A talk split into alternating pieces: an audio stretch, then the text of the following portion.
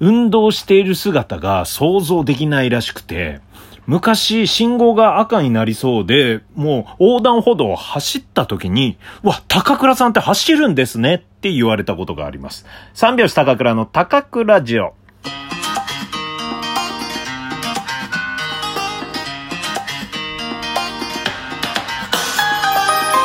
ご機嫌いかがでしょうか？お笑い芸人漫才師の三拍子高倉涼です。本日は第63回目の高倉城の配信です。ラジオトークアプリでお聞きの方は画面右側のハート、笑顔、ネギを連打、そして画面上のクリップマークをタップしていただけると、ゆっくり息を吐いて、ゆっくり下を向いて、自分の息の匂いを確認します。よろしくお願いします。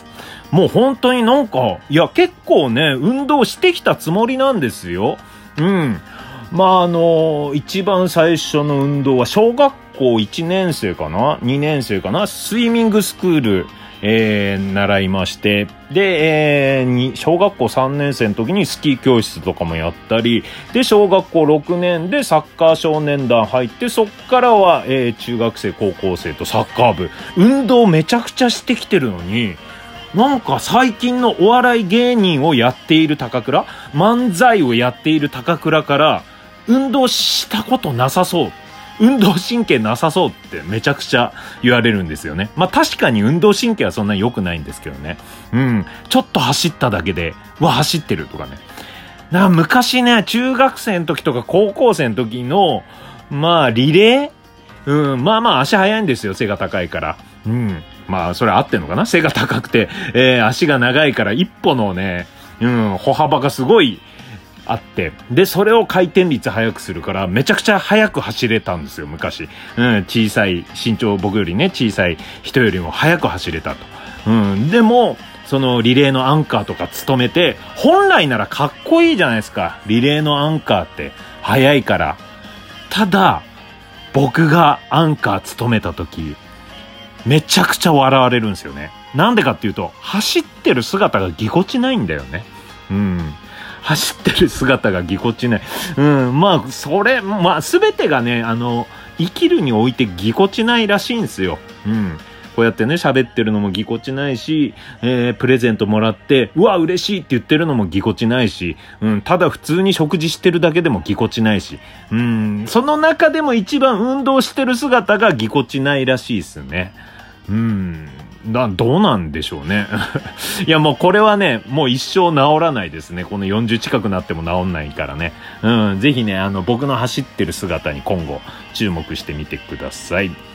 えー、さてですね、今日は、えー、まあ、昨日からなんですけど、ハマってるものがありまして、まあ、ネットフリックス入ってるんですけど、ネットフリックスのアニメ、キルラキル。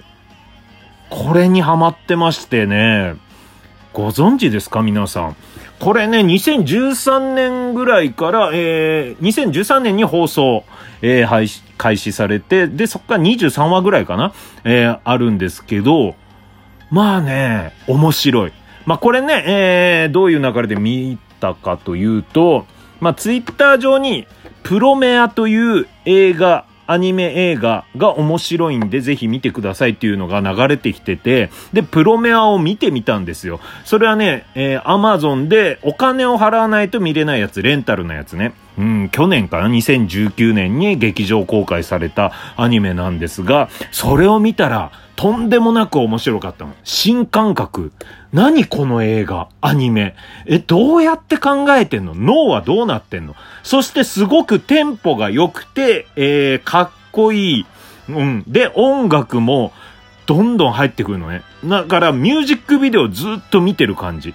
で、テンポが良くて、うん、で、えー、余計な部分がない。一切。無駄なところが一切なくて、もう本当に話のストーリーだけ。こうね、流れてって、で、まあ、いい感じのとこにボーンとこうね、名前が出てきたりとか、大文字でね、で、それ、必殺技がドーンと出てきたり、えー、ロボットの名前ドーンと出てきたり、めちゃくちゃかっこいいのよ。うん。で、まあ、どうやって作って CG、うん、というか、今の時代はね、コンピューターで、うん、書いてると思うんだけど、それのね、書き方とかも、うん、まあ、三角を全部使ってやってたりとか。うん、なんて、ん、伝わるかな？まあ見てください。どんな感じか。プロメアというの。で、その、もう衝撃を受けて、まあこれは面白いわ。そのツイッターで書いた人も、うん、面白い。もうツイッターで書くぐらい、えー、発表したいんだな、面白さをって思って、で、誰がこれ作ったんだろうと思って、監督、中島和樹さんっていうね、えー、監督なんですが、まあそれでネットフリックスに入ってるもの何かないかなと思って調べたら、キルラキルというね、そのアニメがあって、それもね、プロメアも面白かったんだけど、またね、別の面白さがあるね。うん、それも、まあ、同じなんだよ。テンポが良くて、かっこいい。うん。また音楽がいい感じで乗ってる。で、無駄なこのね、ところがなくて、もうどんどんどんどん引き込まれてくる、うん、引き込まれる、ジェットコースターみたいなアニメなんですよね。うん。まあ、大絶賛だね。うん。で、えー、その中島和樹さんっていうのは、劇団新幹線の雑記作家だったらしいんですよ。まあ、劇団新幹線、あれですよね、古田新太さんとかがいるとこ、もうとんでもなく、えー、劇団の中ではもうトップですよ。うん、演出とか、えー、全てこだわってる。その雑記作家だから、その中でまたね、研ぎ澄まされて、いろいろね、こう経験して勉強して、で、その、えー、全てが活かされた、えー、脚本なんですよね。だから無駄がなくテンポがいいんだろうなと。音もね、乗せてるし。うん、その中島和樹さん。で、キルラキルどういう話かというと、まあ、えー、まあ、架空のね、高校がありまして、その高校の中の生徒会長が絶対なんだけど、えー、その制服、えー、があって、その学校の。で、その制服は星一つ、二つ、三つってあって、星三つついてたらめちゃくちゃパワーがすごい。うん。だから星三つの人には逆らえない。星二つの人。で、星一つ。で、星、無星っていうのはね、星がない。無星の人はもうすごい貧乏で、その、えー、中では最下層として扱われてんだけど、そこに、えー、主人公の、えー、女の子がやってきて、で、まあ、それ、その人たちに対抗していくというね、そこと戦っていく。ただね、もう、戦い漫画だけじゃなくて、うーん、まあね、あの、ギャグも入ってますし、で、ちょいエロも入ってるし、まあ主人公も可愛いし、主人公の友達、えー、まこも可愛いし、うん、とんでもない、うん、あと、脚本も面白いんだけど、まあね、何が面白いかっていうと、70年代、80年代のアニメのテイストがものすごい盛り込まれてんのね。うん、僕もね、あんまりその70年代、80年代、めちゃくちゃアニメ見てきたわけじゃないんだけど、そのテンポ感、えー、そして、えー、クオリティ映像がすごいね、良かったり、音楽がめちゃくちゃ乗ってたり、うん、すごいセンスのいい中に、そのね、昔のアニメの感じがね、うん、出てるからすっごい面白いんですよね。永井豪的要素、キューティーハニーのエロさあったり、うん。あとは永井豪のね、他の、うん、アニメ、デビルマンとかね、えー、こう変身するときね、こう、ちょっとエロ、エロさが出るやつ、ちょっと若干裸になってとか、あとコスチュームがね、えー、エロかったりとか、うん。あともうギャグ漫画ね、ど根性ガエルのテイストとかね、うん。ただ戦いのね、ところがもうとんでもない、こう、劇画タッチに急になったりとか、殴られた後の明日の情感とかね。うん。そういうのがね、あとうるせえやつやのテンポ感とか。もうそういうのが全部ね、要素。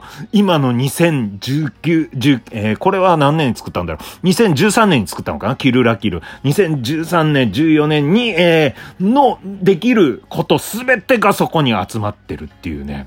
うん、これとんでもなくハマってましてですね。まだね、8話ぐらいしか見てないんですが、この後も見続けます。そしてネットフリックスで今ね、その中島和樹さん、まあトリガーというね、制作会社あるんですが、その中島和樹さんの、え監督の BNA というのもね、今ね、絶賛配信中なんですよ。これもね、見なきゃと思って、うん、これね、まあ中島和樹さんのまあ、そのキルラキルの前にも、えー、まだね、違うアニメがあったらしいんですけど、なぜこのキルラキルという、こんなに面白いアニメ、僕の耳まで届いてなかったの ?2013 年まで。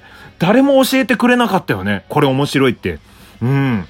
まあ、やっぱりネットフリックスとか撮ってったら、こう、どんどんね、えー、こういろんな情報が入ってくるんでしょうかね。いや、このキルラキルもプロメアも、なぜ僕の耳まで入ってこないのか。みんな知ってんのかな、これ。知ってるんですか、皆さん。うん。で、えー、僕は遅れてるだけなのかな。とんでもなくね、えー、面白いアニメですんで、えー、もしよかったら、えー、タイミングが合えばね、えー、ぜひ見ていただきたいなと思います。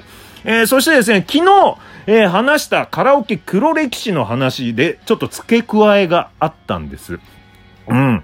まあね、えー、高校3年間のカラオケ大会に全て出場したって言ったじゃないですか。うん。その1年生の時に安室奈美恵のドントワナクライをやって、えー、僕は女装して、で、周りにバックダンサーで、えー、野菜を持って踊るというシュールなことやって、めちゃくちゃ滑ったんです。うん。その時に初めて滑るというのをね、経験して、で、2年生、3年生ね、えー、上級生もいて、その中で、もう、もう大振りで、もう受けに行ってんのに、もう静まり返ったっていうね、えー、声も出なくて。で、その時に初めてですよ、部活とか、えー、休んだことなかったのに、そのサッカー部入ってたんですよ。えー、8月ぐらいかな、えー、学園祭。えー、今日サッカー休むわって友達の後輩にね、初めて、うん、なんでかっていう、滑ったから。滑ったからサッカー休むって。初めて部活休みましたね、その時。もう何もできないぐらい辛かったのね。えー、で、えー、購入の時にロリポップ、ロリポップをね、えー、アカペラでやるんだけど、下手だったから滑った。えー、そして高3の時に、えー、 PENICILLINの愛に気づいてくださいをやった。えー、僕が声出なくなって。でも僕が、えー、歌を歌って手錠をかけて、で、横でハリセンを叩いて、えー、卵を割ってっていうね、そういうことをやってろうとしてたんだけど、それ急遽僕が声出なくなって、で、後輩の、えー、役はというやつに頼んで、で、えー、後輩が真ん中で、えー、両サイドで僕と友達で頭ハリセンで、役話が歌うっていうね、うん、そういうのやったんだけど、それでめちゃくちゃ怒られたんだけど、その後輩の役話が今とんでもなくすごいやつになってるんですよ。うん。どんなやつかというと、ドラえもんの映画の監督になってるんですよ。エンドロールで最後に出てくる人。この続きはまた明日。バイバイ。